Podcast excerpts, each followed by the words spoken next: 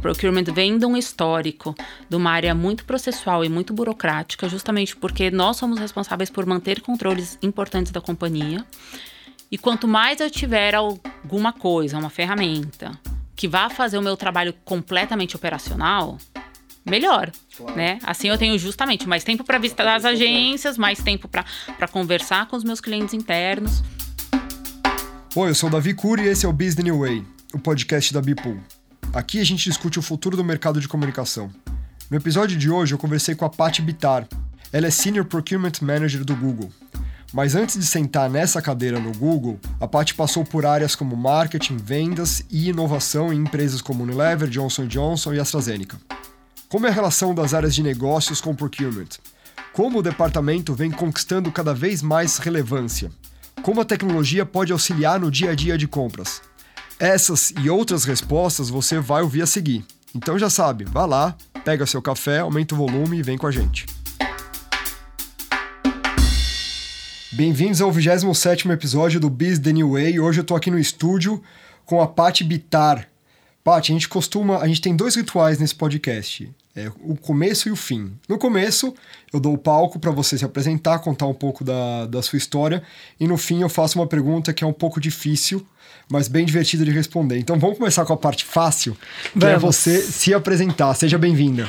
É, obrigada, Davi. Obrigada a todo mundo pela recepção aqui. Então, prazer. É, eu sou a Pati Bitar, né? Meu nome de nascença é, é Patrícia né? Mas eu falo que Patrícia lembra um pouco minha mãe, né? Patrícia, ah, é? vem aqui e tal. É, então eu adotei o ordem, dando bronca. Exato. O Pati ao longo da vida, o meu e-mail atualmente é Pati Bitar, então é, fiquem à vontade para me chamar assim.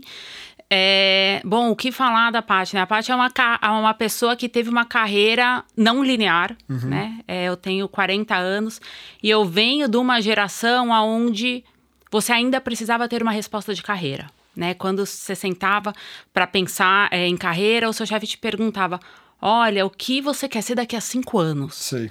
E você precisa dar essa resposta. No mundo corporativo, você precisa ter essa resposta. Então, eu fui uma pessoa que sempre me incomodei muito em ter essa resposta na ponta da língua. Eu sempre tinha, né? Eu sempre inventava uma posição. Não, eu quero ser você no futuro, eu quero ser diretora de vendas, eu quero ser CEO, tudo. Mas na prática, eu fazia uma coisa completamente diferente. Né? E eu acho que é um pouco disso que a gente vai conversar é, sobre isso. É como a gente cons eu construí uma carreira não linear. Atualmente, a minha função, eu sou gerente de, de procurement do Google eu exerço essa função já há quatro anos com diferentes categorias, né? Uhum. É, cada área de compra se estrutura de alguma forma. É, no Google a gente é estruturado por área de negócio e categoria de compras, então grupo de produtos correlatos. Por assim é, dizer, estou nesta nessa jornada, né? E quando a gente pensa em procurement, em compras, é uma coisa muito engraçada porque durante muito tempo foi visto como uma área meio secundária dentro de muitas empresas e dentro do, dos negócios, né? E hoje não, acho que principalmente depois da pandemia, que a gente teve uma grande disrupção na cadeia produtiva, uhum. procurement é mais importante do que nunca. Sim. Né? Então, essa sou eu, essa é um pouco, né? Em 30 segundos é da minha jornada. É, além disso, para aqueles que, que, obviamente, né, todos vocês que não conseguem me ver, eu sou uma mulher branca, é, olhos azuis, cabelos talvez loiros é, nesse momento. É, sou mãe de dois filhos, né? Benjamin e Nicolas. Benjamin tem sete, Nicolas tem, tem cinco. Adoro viajar, adoro conhecer coisas novas. E essa é um pouquinho de quem eu sou. Muito legal. Obrigado pelo, por aceitar o convite e vir bater esse papo com a gente. E você citou que sua carreira é não linear. Então você ocupou cadeiras diferentes em indústrias diferentes. Tem vários ângulos da sua carreira que a gente pode explorar. Mas o que que, que, que essa, essa bagagem diversificada te ajuda ou te ajudou para sua atuação hoje em compras? É, eu acho que compras é uma área diversificada, né? Assim, essa é uma coisa que a gente precisa ter em mente. Né? Muitas vezes você fala, ah, esse é o comprador de marketing ou esse é o comprador de legal, mas todo momento você pode comprar qualquer coisa. Você, Davi, é um comprador. Você entra na loja, você compra uma coisa, você é, me mandou um e-mail para participar desse podcast. é, a gente de alguma forma estava negociando, seja horário, uhum. seja é, pauta. Então todo mundo na vida é, é um comprador. Então toda bagagem que você traz, seja de vida, seja de carreira, te ajuda nessa posição, né? Para você entender um pouquinho da minha carreira, eu sou formada em relações internacionais o que por si só já é uma carreira multidisciplinar. Então, na minha faculdade, na, naquela época, há 20 anos atrás, eu não enxergava isso. Eu achava que os meus professores eram irresponsáveis e não nos davam matéria nenhuma. Mas, na verdade, eles nos ensinaram a pegar falar assim: ah, então vamos pegar esse copo aqui, é o que tem nesse copo. Né? E a olhar esse copo de diferentes pontos de vista. Como esse copo chegou aqui? De que material esse copo é feito? Quem está bebendo nesse copo? Esse copo é acessível para todo mundo? Então, Relações Internacionais construiu na minha cabeça é, a multidisciplinaridade. A partir disso, eu fui para a indústria de bens de consumo, onde eu assumi várias posições relacionadas a trade marketing. É engraçado que eu fui é, durante algum tempo, eu nem sei se existe mais essa posição, mas eu era é, é, especialista em shopper experience. Uhum. Shopper experience nada mais é do que você entender aquele ser humano como comprador no momento da compra. Então, você, Davi, entra numa loja para comprar uma camiseta, como é o seu processo de compra dessa camiseta? Tá. E é engraçado que hoje eu sou uma compradora profissional, né? Olha como a vida é. Mas naquele momento eu entendia como as pessoas compravam determinados bens e determinados serviços. É, depois disso, eu segui uma carreira é, em marketing, em vendas, em inteligência de mercado, sempre em indústrias de bens de consumo e na indústria farmacêutica. E o que me levou para procurement, né? Eu acho que tem duas respostas aí até para responder a sua pergunta, que é como toda essa bagagem me ajuda. É, o que me levou para procurement, primeiro, era uma área que eu nunca tinha ido, né? E eu acho que os desafios para pessoas que são multidisciplinares são sempre bem-vindas, né? A gente, de, de forma uma pessoa multidisciplinar consegue estar num ambiente monotemático.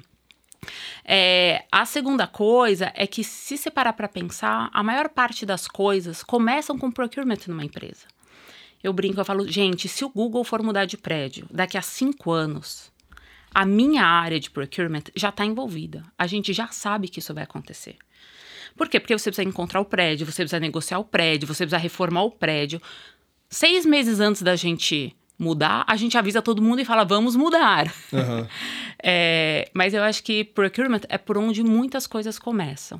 E como toda essa bagagem é, me ajudou? Primeiro, ao longo da minha carreira, eu trabalhei com diversas linhas do PNL.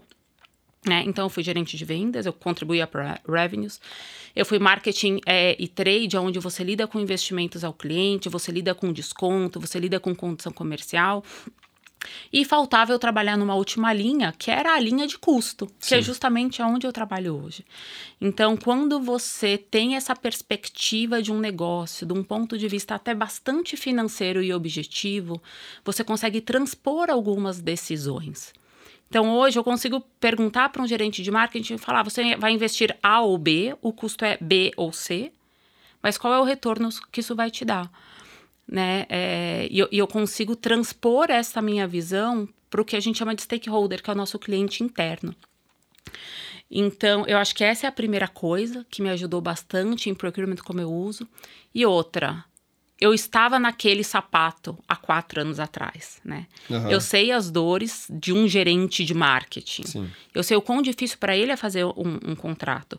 Eu sei o quão chato é você ter que abrir uma PO e acompanhar o pagamento de uma nota. Eu sei que, como um gerente de marketing, tudo que você quer é sentar com a sua agência e criar uma campanha brilhante que vai ao Sim, ar. É a parte mais divertida. É a parte mais divertida, mas como disse o Lucas num episódio anterior de vocês, isso é 5% do uhum, tempo. A os parte outros... divertida é muito pouco, né? Exato, os outros 90%, 95% é você tentando entender aquele negócio, tentando entender aquele consumidor que muda de ideia a cada pesquisa que você faz. Uhum e lidando com uma série de burocracias é, da empresa. Então, eu hoje na posição de procurement, eu consigo ver isso. E eu consigo ver que os meus clientes internos, mais do que eles precisarem de uma agência, eles precisam de uma solução. Uhum. Então, é engraçado quando eles falam assim, Patrícia, eu preciso de uma agência para fazer slide. Eu falo, mas precisa ser uma agência?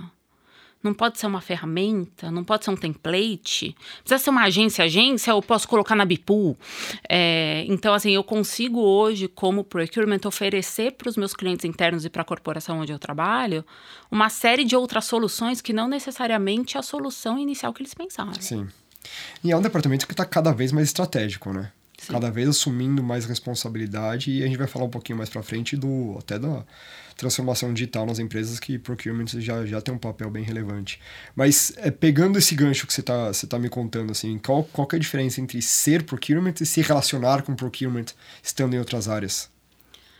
É completamente diferente, né? Eu acho que assim, a primeira coisa em relação a ser procurement é que um dos principais papéis de procurement, ainda mais quando a gente fala em América Latina, que nós temos um cenário socioeconômico, político super complicado, inclusive do ponto de vista de corrupção. Uhum. Quando você é procurement, mais do que negociar e conseguir o melhor pre a melhor solução pelo melhor preço, você está colocando o seu nome ali. Né? É, então, numa auditoria, numa análise de risco, é a Pati Bitar que assinou aquele processo, certo. que falou que aquele fornecedor é idôneo e está endossando aquela contratação. Tá. Né? Então, quando você é do time de procurement, você traz para si, pessoal e profissionalmente, todo o risco daquela operação. Né? É, quando você se relaciona com procurement, é engraçado porque eu, eu falo muito isso quando a gente está conversando. Talvez no Google a gente esteja num outro nível de maturidade. Mas todas as vezes, que as pessoas me falavam das minhas experiências anteriores, ai, você vai ter que envolver compras. Gente do céu, eu queria chorar. Eu falava, ai não, lá vem a pessoa burocrática, uhum. que vai demorar o meu processo três meses, que vai falar que eu preciso de três cotações. Aí eu falava, moça, eu só quero comprar uma caneta. Não pode ser tão difícil comprar uma. Eu não uso de três cotações para comprar uma caneta. É, então, assim, eu acho que quando você não é de procurement, você vê a burocracia, né? Certo. Quando você é de procurement, você vê o risco do negócio. Falei muitas vezes, e eu acho que a, a maior parte dos meus colegas na área vão, vão concordar, muitas vezes você não está vendo nem só o preço final. Né? Você não está vendo só o lead time de entrega. Você está vendo, o cara vai conseguir me entregar mesmo? Uhum. Essa empresa, como meu parceiro a longo prazo, ela tem saúde financeira para sobreviver três anos? Três anos de pandemia? Então, é, quando você é de procurement, você vê o risco do negócio e você traz para si. Então eu acho que essa é uma grande diferença, essa é uma primeira grande diferença. A segunda grande diferença é eu já fui a pessoa que sentava e falava assim: "Eu quero uma agência que faça slides". Hoje eu sou uma pessoa que eu busco muito mais a solução. Eu não tenho uma resposta pronta para sua necessidade. Eu gosto muito de falar, teve uma vez um um cliente interno que chegou para mim e falou assim: "Patrícia, eu preciso comprar três carros". Aí eu falei assim, mas três carros? Mas por quê? Ele falou assim, não, a gente está fazendo um projeto, né, para deslocamento de pessoas com deficiência e eu preciso comprar três carros. Eu falei, não, então assim, a sua necessidade não é o carro. A sua necessidade é a locomoção de pessoas com deficiência. Eu posso uhum. fazer isso de diferentes formas. Sim. Eu posso fazer uma parceria com o aplicativo, eu posso alugar um carro, eu posso fazer um esquema de carona. Então, assim, é, é engraçado que as áreas clientes, muitas vezes, elas vêm com uma resposta muito pronta, certo. né? Porque elas têm a urgência do negócio.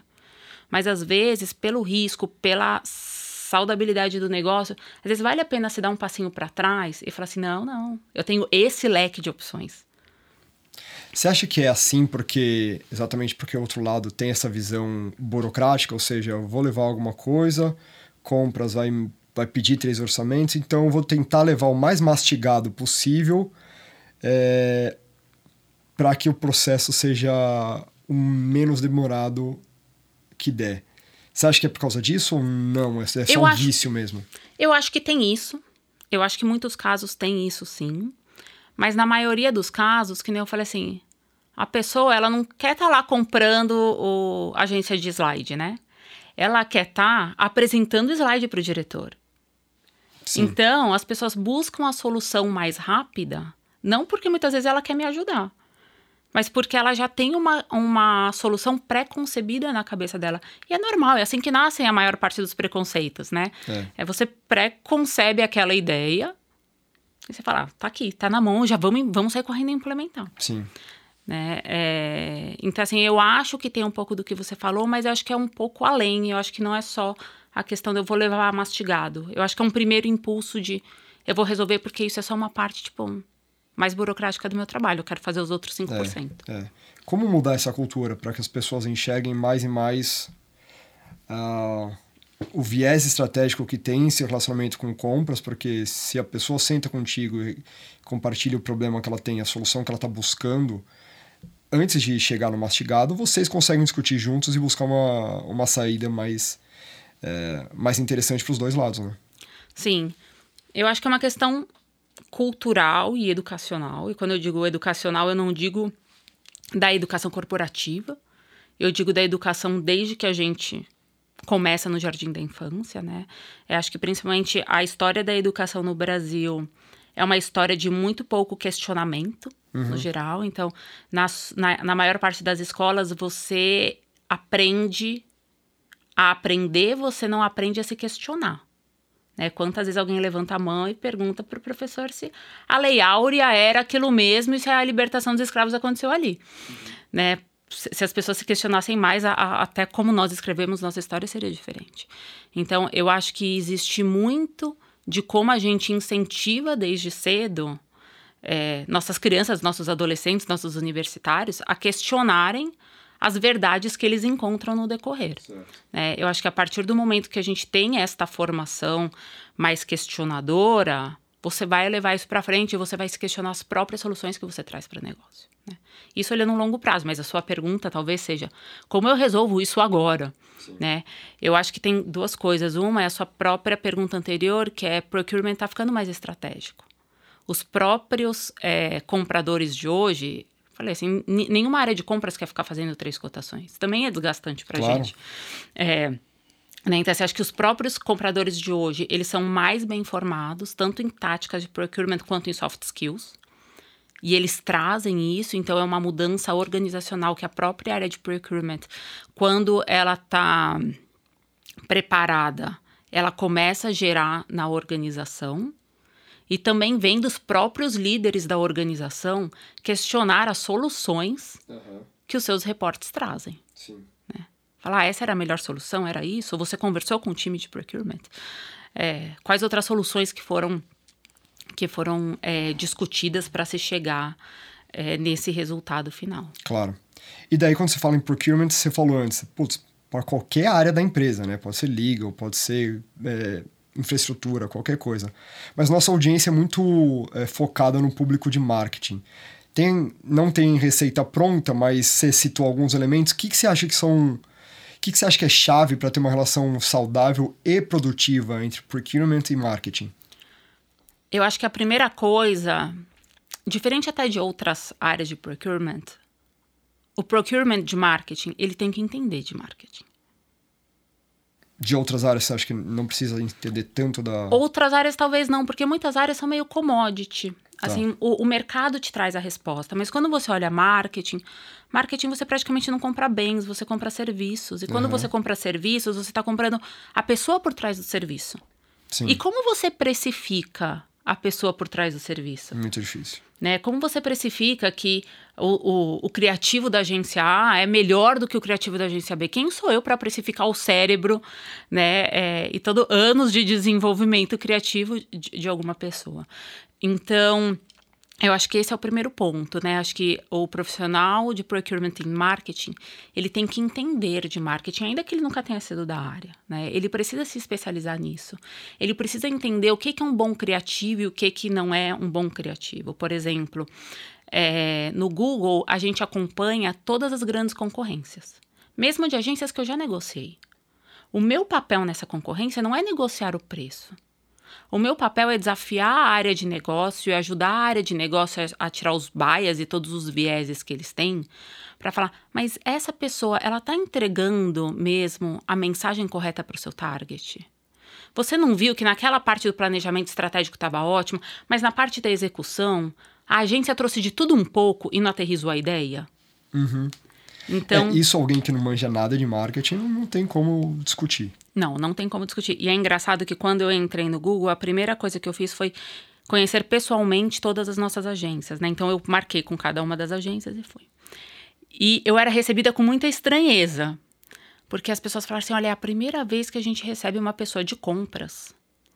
Aqui, né? Geralmente a gente faz toda a apresentação para a área de negócio, manda um orçamento para a área de compras, uhum. a área de compras responde dois, três e-mails e assim a gente resolve a situação com compras. Aí eu falei, olha, e aí eu tenho que fazer o disclaimer, né? Contar todo o meu currículo. Falei, olha, eu estou em compras, da mesma forma que eu estive em marketing, que eu estive em vendas, que eu estive em outros lugares. Eu não sou de compras, eu não sou de marketing. Né? Eu sou a Patrícia. É, e a Patrícia vem com essa bagagem. E dentro da minha bagagem, eu consigo saber muito quem você é pelo ambiente que você está.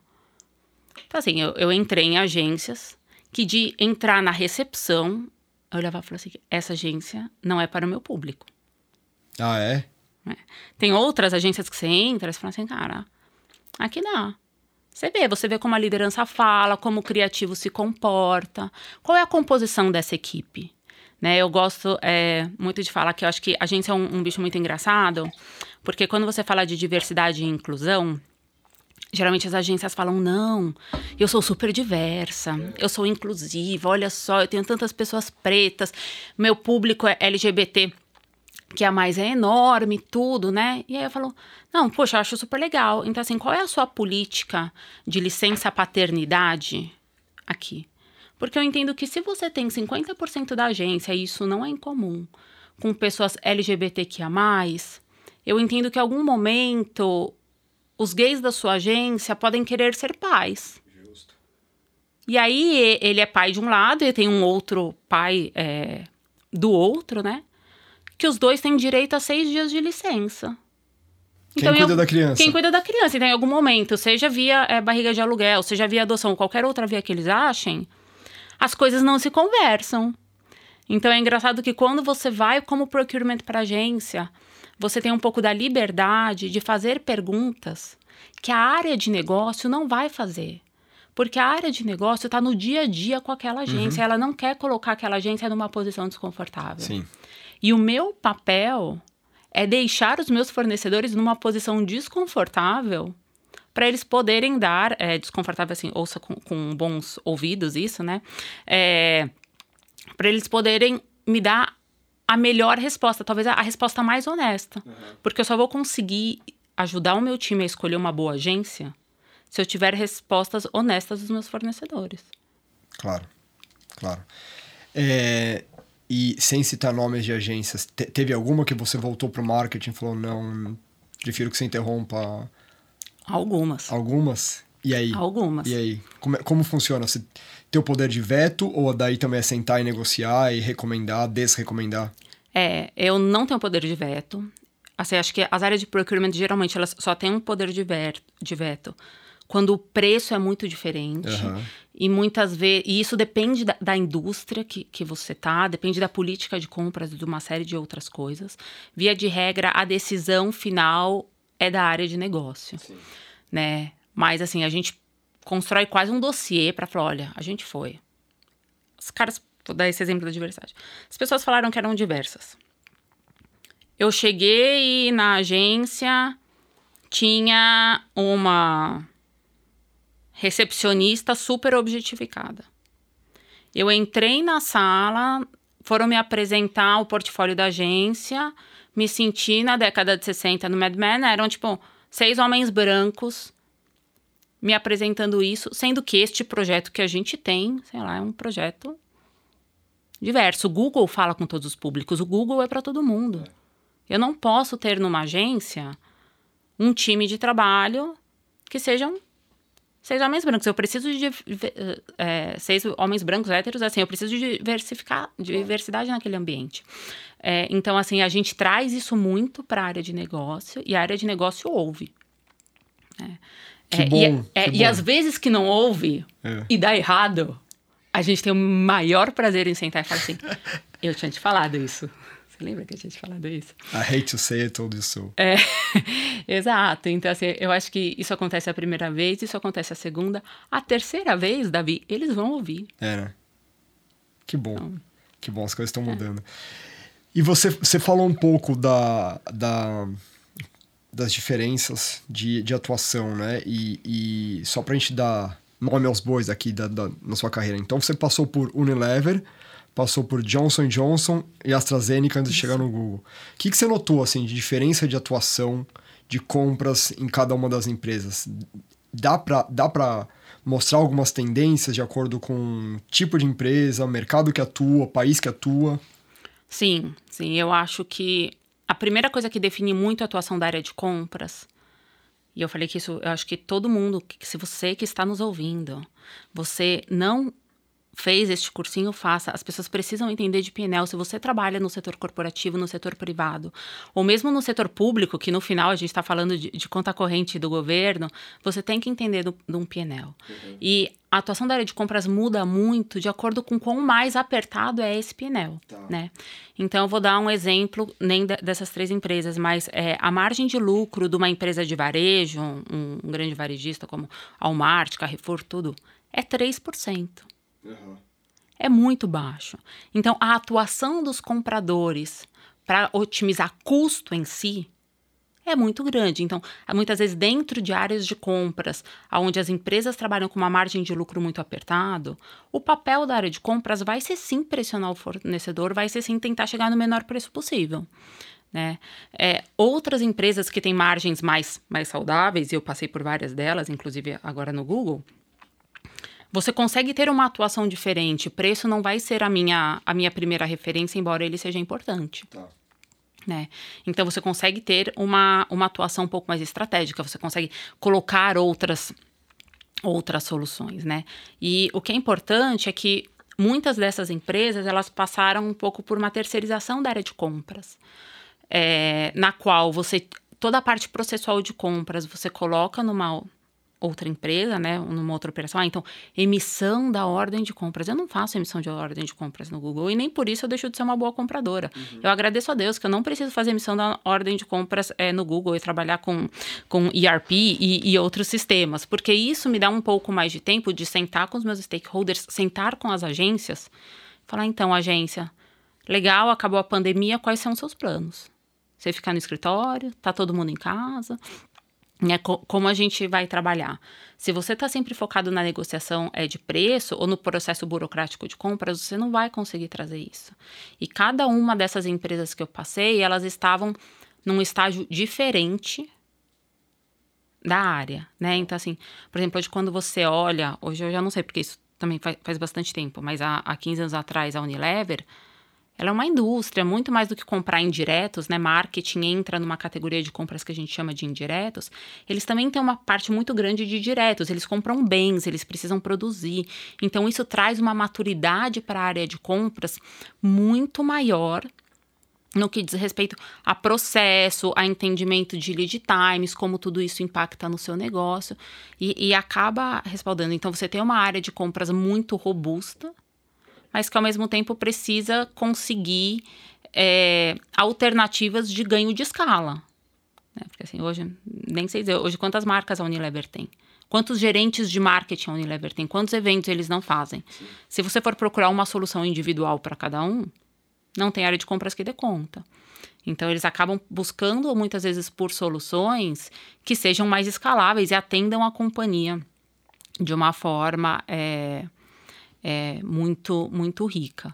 Então, assim, acho que cada uma dessas empresas ela tem uma atuação diferente, muito pela natureza do negócio, pela proximidade, por esse mix entre bens e serviços e a própria maturidade da organização. Né? A área de compras, ela é, ela é, sem dúvida nenhuma, um reflexo de toda a organização. Então, se você tem uma organização que ela é mais é, centralizadora, a área de compras vai ser mais centralizadora.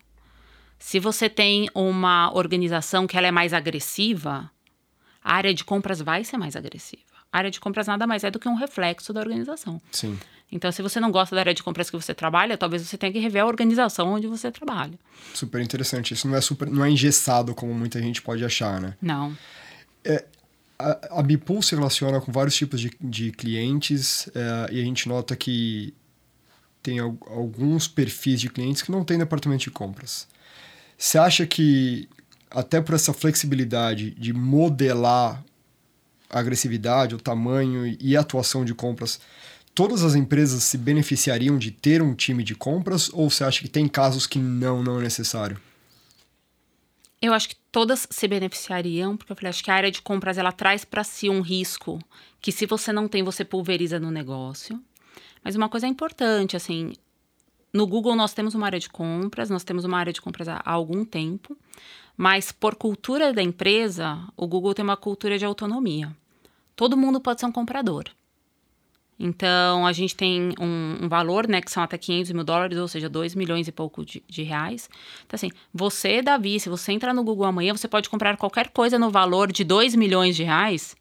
E eu, Patrícia, só vou ficar sabendo se você vier me contar. Tá. Né? É, o nosso papel é justamente ajudar a acelerar o negócio e não engessar o negócio. Então, se você acha que você você, você, Davi, como funcionário, você quer comprar este risco, você quer fazer sozinho, porque vai ser mais rápido, porque é, você já sabe o que você quer, divirta-se, né? Eu falo para você, você quer fazer sozinho? Divirta-se. Mas é um risco seu. Por outro lado, eu sou uma pessoa que, além de comprar o seu risco, eu vou cuidar de do, toda a documentação do seu processo. Né? Então, se daqui a cinco anos a gente tiver uma auditoria da Receita Federal, por causa de qualquer imposto de nota que você comprou, se você comprou via área de compras, eu vou responder por você. você eu, eu nem te ligo. Deixa que, que eu resolvo. Né? É, então, a gente cuida de toda essa parte de auditoria. Eu sou uma negociadora treinada, né? Tá, nem to, todo mundo negocia, mas nem todo mundo é treinado. É verdade. É, Para isso. E eu tenho a habilidade já é, desenvolvida de fazer análises de preço, de comparações, o benchmark e ferramentas que indivíduos não têm. Né? É, na, na, corporação. Então, eu falei assim, eu entro muitas vezes num escritório e eu sei só de olhar mais ou menos qual é o overhead, né? Que é mais ou menos o, o custo fixo ali, que aquele fornecedor vai me trazer. Então, você de entrar no escritório, talvez você não consiga ver isso, porque você não foi treinado para isso, é justo. Uhum, uhum. Então, eu acho que tem um valor sim as pessoas poderem fazer as suas compras por si só, porque existem momentos, né? Eu falei, como é, gerente de marketing, tem momentos que os projetos são muito nervosos, que a organização precisa de uma resposta rápida, e nem sempre a resposta de compras vai ser rápida, isso é uma verdade. É, mas, por outro lado, existe uma questão de governança do negócio e de especialização que ela precisa ser levada em conta.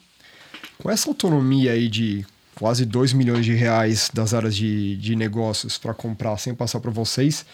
Isso quer dizer que o, o, time de compliance é mais ativado, é mais, mais requerido por causa disso? Olha, eu não sei se ele é mais ativado ou mais requerido, porque mesmo se você tem uma um threshold mais baixo, vamos supor que fosse 10 mil reais. Uhum. O que, que aconteceria? Todas as compras acima de 10 mil reais que você comprasse sozinho sem área de compras, você ia cair num processo de compliance, porque você saiu daquela política. É, né? Então, assim, não necessariamente o que leva as pessoas a, como a gente costuma falar, né, cair no compliance, entre aspas, é o, o processo que elas fazem. Então, quais são as principais falhas das pessoas, ainda mais olhando o mercado de agências? É, meu amigo tem uma agência, uhum. adoro a agência do meu amigo, vou contratar. Meu primo tem uma agência, o meu namorado tem uma agência. Então, a primeira coisa quando a gente olha compra de agências e pessoas que compram sozinhas, a primeira coisa que a gente olha é, via de regra, existe um conflito de interesse. Ele é um conflito de interesse intencional? Não. Às vezes você sabe que o seu namorado ele é um criativo brilhante.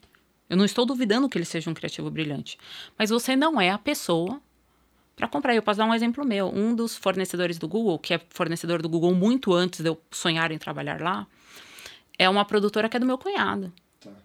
Quando eu entrei no Google, eu, eu, fiz esse disclaimer que um dos fornecedores era. Uhum. É, eu tinha uma relação de, de parentesco né, com esse fornecedor. E eu não posso estar em nenhum pro projeto que ele vá ter interação. Então, se dentro de um processo maior eu identifico que essa produtora ela é um dos potenciais fornecedores, eu pego esse pacote do processo e passo para um colega meu que vai acabar de tocar. Tá, tá.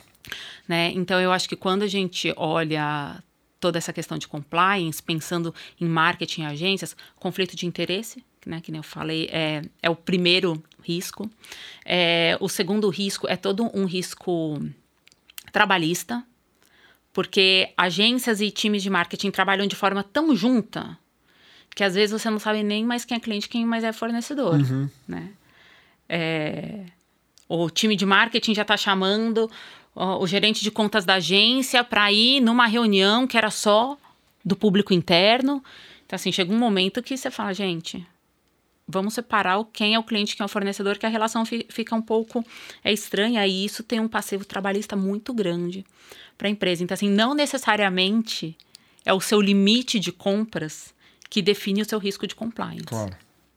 Né? É toda a natureza e até a natureza relacional daquela, daquela operação. Justo, justo. O Paty, você falou é, numa resposta anterior sobre a questão de diversidade e inclusão, que você inclusive foi bater papo com algumas agências e tal. E esse tema é, vem ganhando muito espaço em várias pautas, inclusive na pauta de, de, de procurement, né? Como que o departamento pode impactar positivamente nessa pauta? Você já deu um exemplo, mas de maneira ampla, assim, o que, que é cobrado de vocês, o que, que é incentivado de vocês? Tá. Eu, quando a gente pensa em diversidade e inclusão, a minha primeira grande mensagem é assim: esse não é um tema satélite ao negócio. Esse não é só mais um tema. Esse é o negócio. Enquanto, como todas as áreas das organizações, a gente não entender que esse é o negócio, a coisa vai caminhar de forma muito lenta. Né? E como o procurement impacta em toda essa cadeia?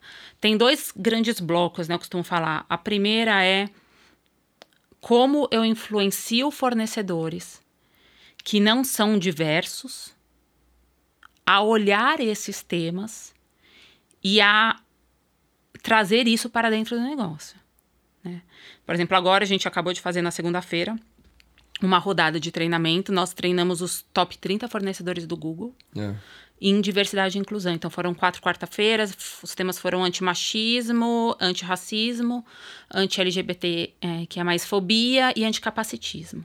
Então nós colocamos 60 pessoas numa sala, né, liderança de todos eles. Falamos, olha, essas são as coisas que acontecem em cada um desses temas e como a gente espera que isso seja tratado. Ministrado pelo Google.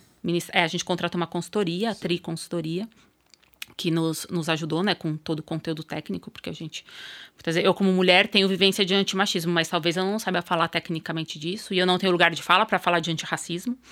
Então, sim, sim.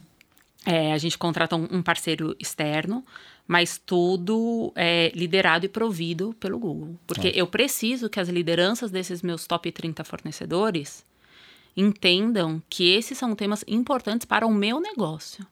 Né? Um dos valores do Google é respeito ao usuário. Eu não posso respeitar o usuário se eu não entendo que aquele usuário é diverso, que todos nós somos diversos. Sim. Né? É, então eu acho que assim, acho que um primeiro bloco é como eu sensibilizo a cadeia não diversa diremos assim, a olhar isso com mais seriedade. Tá. Porque o discurso é muito bonito, a prática é muito difícil. Né? Que nem eu falei assim, é ótimo você me falar que na sua agência 50% dos homens são gays.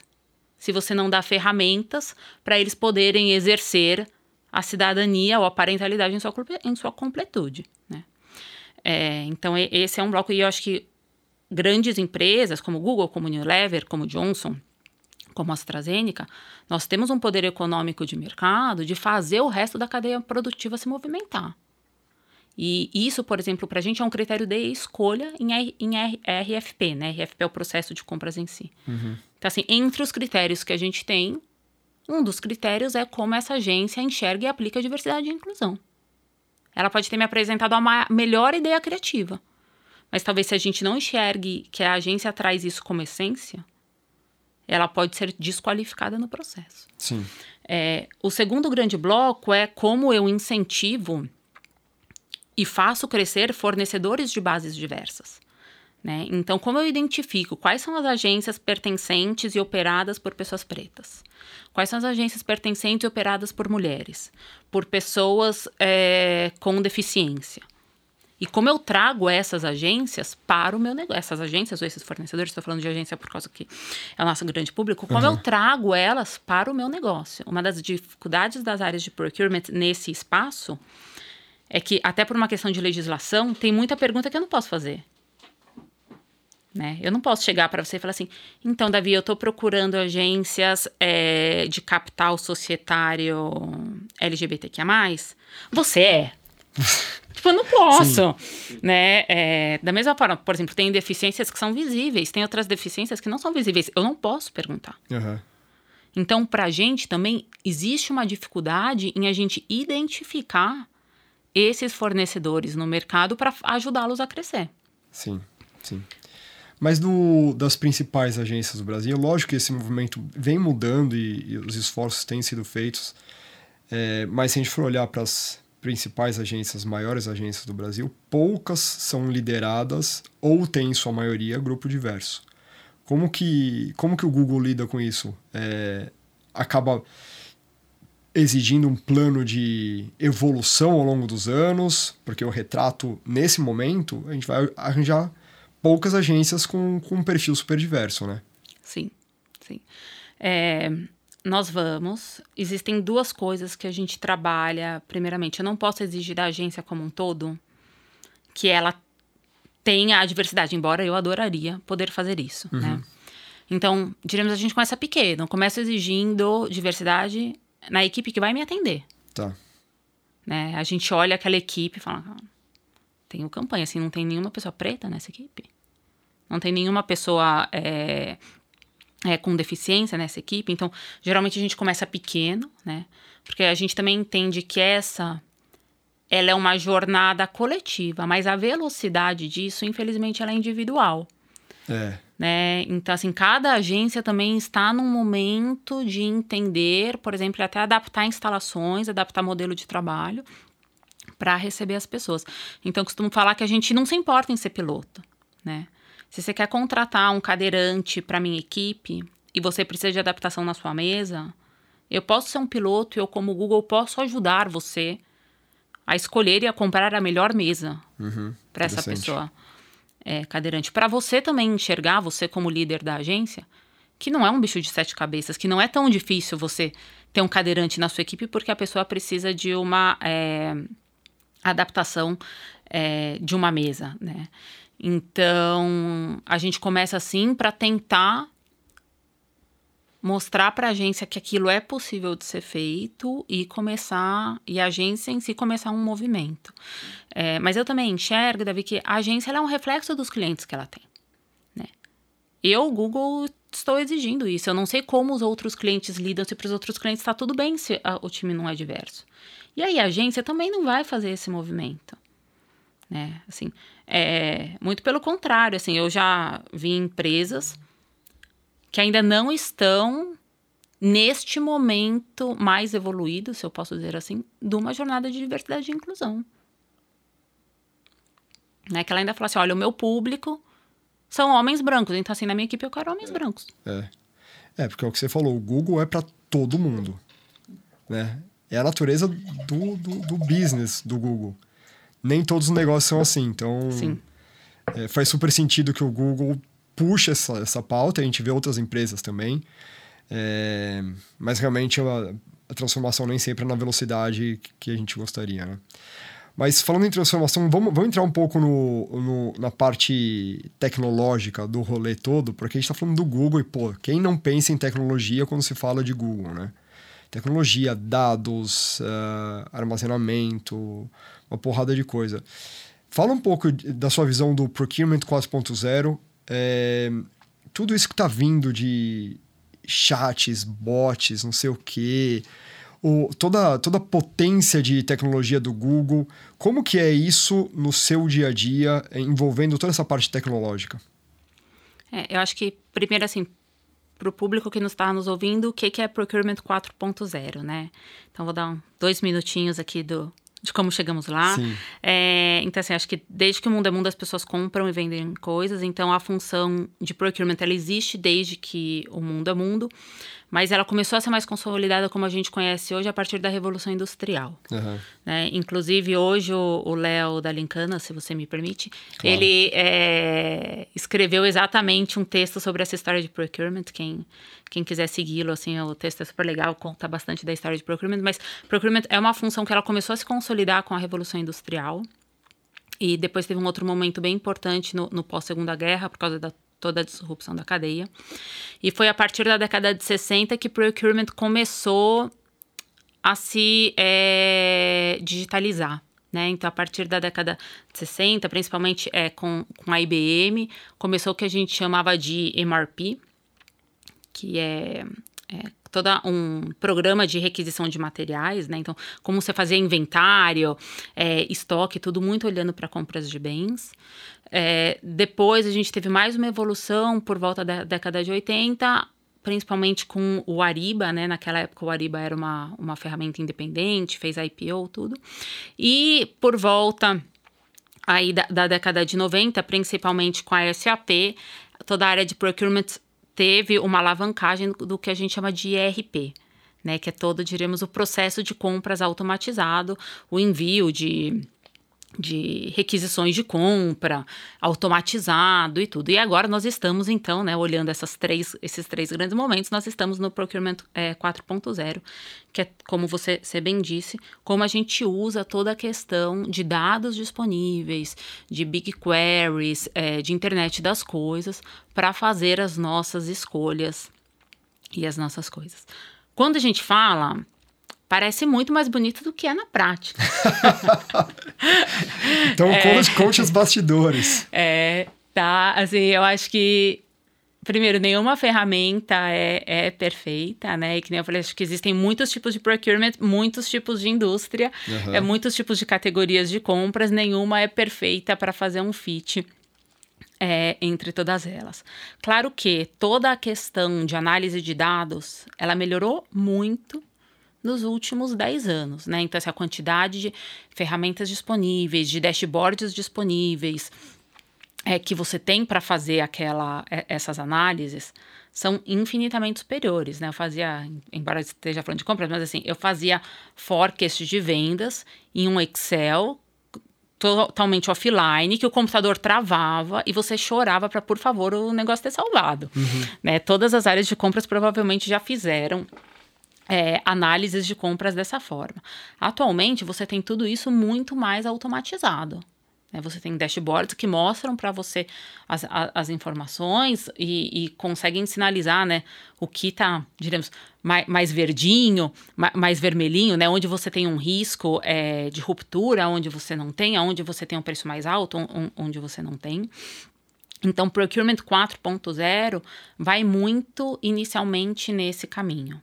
E aí, uma coisa que é importante quando a gente fala disso, muitas vezes as pessoas falam assim: ah, não, mas agora eu tenho o Procurement 4.0, a gente fez uma ferramenta que eu digito pedido de compras e isso vai é, diretamente para o fornecedor. Antes eu fazia isso manual. Eu falei, então, mas assim, isso não é digitalização, né? Isso é digitização. Você tinha uma coisa que antes era no papel, agora ela é on online. Isso Sim. não é digitalizar, né? Digitalizar é você entender aquele processo como um processo integrado. Uhum.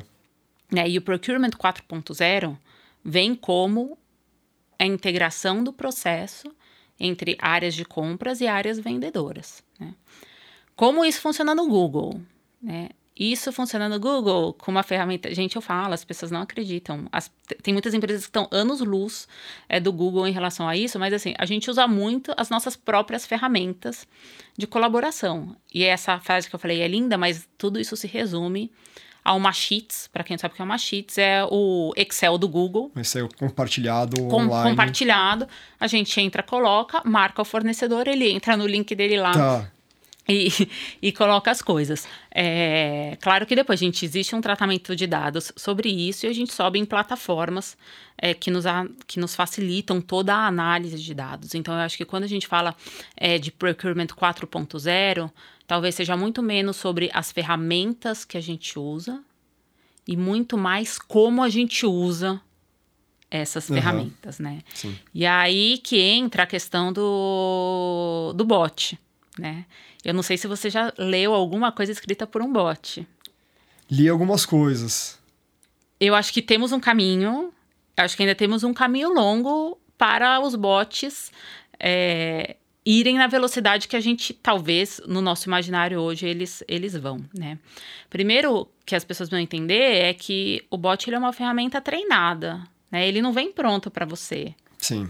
Você precisa treiná-lo ao longo do tempo. Então, durante muito tempo, eles cospem respostas ruins. Claro. Eu demorei para entender isso, né? Então, eu entrei no Google, ganhei a, a caixinha do Google e falava assim: Ok, Google, toque uma música. E aí, o Google tocava uma música completamente aleatória, totalmente fora do meu gosto. Aí eu falava, Google, troque a música, troque a música. E aí, quando ele notou que Eu parei de trocar a música, ele entendeu que aquele era o meu gosto musical. Uhum. Então agora quando eu falo, ok, Google, toque uma música, ele toca uma música que eu gosto. É, um bot é a mesma coisa, né? Então, se você pedir para um bot, falar assim, olha, me construa uma requisição de compras para serviços de marketing até 300 palavras, ele vai construir. Vai ficar bom? Inicialmente, Inicialmente não. não, né? É... Mas é uma ferramenta com potencial de ser adotada. É uma ferramenta com potencial de ser adotada, assim, sem dúvida. Acho que a gente falou no começo, né? É, procurement vem de um histórico, de uma área muito processual e muito burocrática, justamente porque nós somos responsáveis por manter controles importantes da companhia. E quanto mais eu tiver alguma coisa, uma ferramenta, que vá fazer o meu trabalho completamente operacional, melhor. Claro. Né? Assim claro. eu tenho justamente mais tempo para visitar as agências, mais tempo para conversar com os meus clientes internos. É, então, primeiro, né, os bots, você tem que treinar o seu bot, né? E isso leva tempo. É, segundo, se nós humanos somos passíveis de erro, os bots também. Porque são feitos por humanos. São feitos por humanos e treinados por humanos. E a, a experiência que eu, Patrícia, tenho, ela é minha.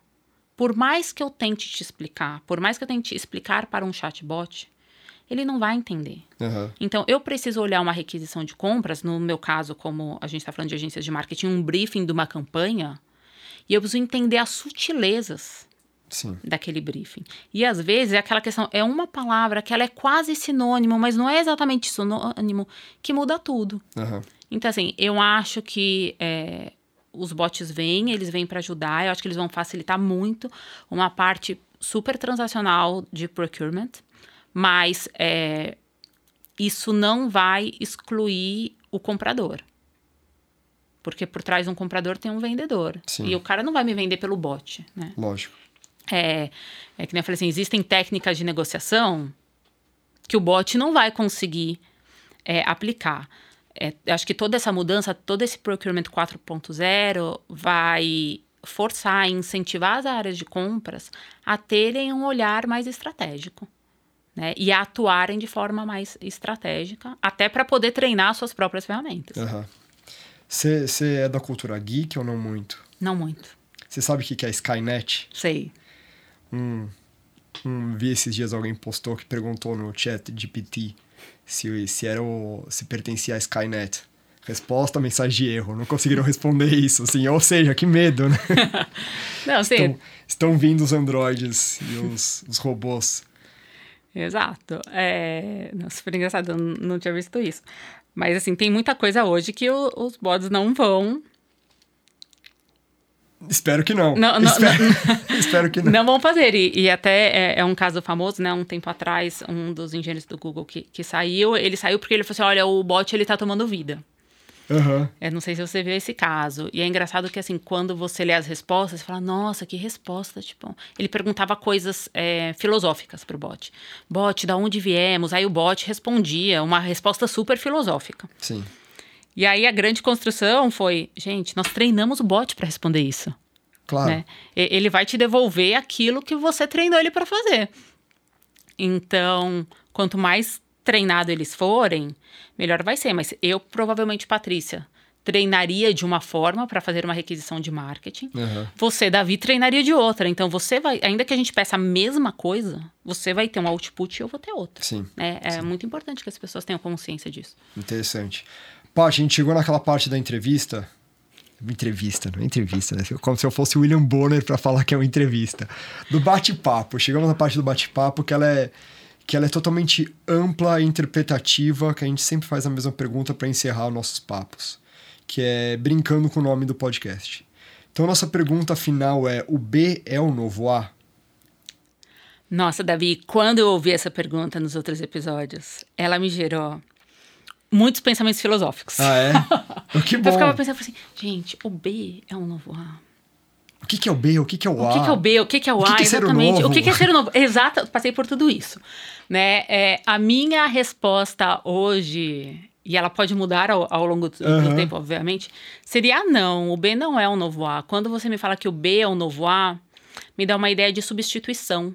Né? É, o A saiu, então vem o B que está substituindo. É uma coisa que é um ou um ou outro, né? E eu acho que as coisas são muito o E também tá nessa história, né? Pode ser um e outro. Tá. Né? É, então, assim, a Bipool, sub, tô falando da Bipool até porque assim, claro. é, a, a Bipool substitui a área de compras ou substitui a agência? Não, é um e outro. Justo. Né? Justo. É, então, e, e, muitas outras coisas. Eu fiquei pensando em várias coisas. Eu falei assim: bom, se o B é um novo A, então eu posso assumir que em algum momento eu, Patrícia, vou ser substituída. Uhum porque eu sou A, alguém vai ser o B, e eu já fui o B de alguém. Tá. Né? É, então eu achei melhor que eu não queria ser substituída, então eu achei melhor que o B não é o novo A. O B pode ser uma evolução do A, ele pode ser muito melhor do que o A. Mas talvez ele não seja o novo A. O B é o B, o A é o A, e eles podem se complementar em diferentes momentos e da tem jornada. espaço para os dois. Até porque senão o C vai substituir o B, eventualmente, o D o C, e assim por diante. Exato, você até já tem um, podcast novo, então. Não é? o C é um novo B. o C é um novo B. muito bom. Paty, obrigado pelo, pelo seu tempo, pelas trocas. É muito legal a gente ver uh, cada vez mais o quanto que procurement está no centro da, das empresas nas tomadas de decisões. Então, conversar com gente que está na área, que conhece da área e tem vivenciado ela de vários ângulos diferentes, é super rico porque, de fato, a gente nota essa, essa evolução. E acho que é bom, acho que é bom que, que esteja não... Que a, que a imagem do burocrático esteja ficando para trás e que a devida atenção e a devida é, posição estratégica esteja sendo, esteja sendo atribuída a compras ou procurement, como, como dizem os ingleses, americanos e tudo mais. Alguma consideração final? Não, foi um prazer estar com vocês hoje aqui, Davi. Vou continuar acompanhando o podcast. Por Adoro. Favor, por favor. Continuamos. Muito obrigado. Esse foi o 27 episódio do Biz The New Way. É, fiquem atentos e atentas. Mês que vem estaremos de volta. Beijos. Valeu, Paty. Beijo. Obrigada. Tchau.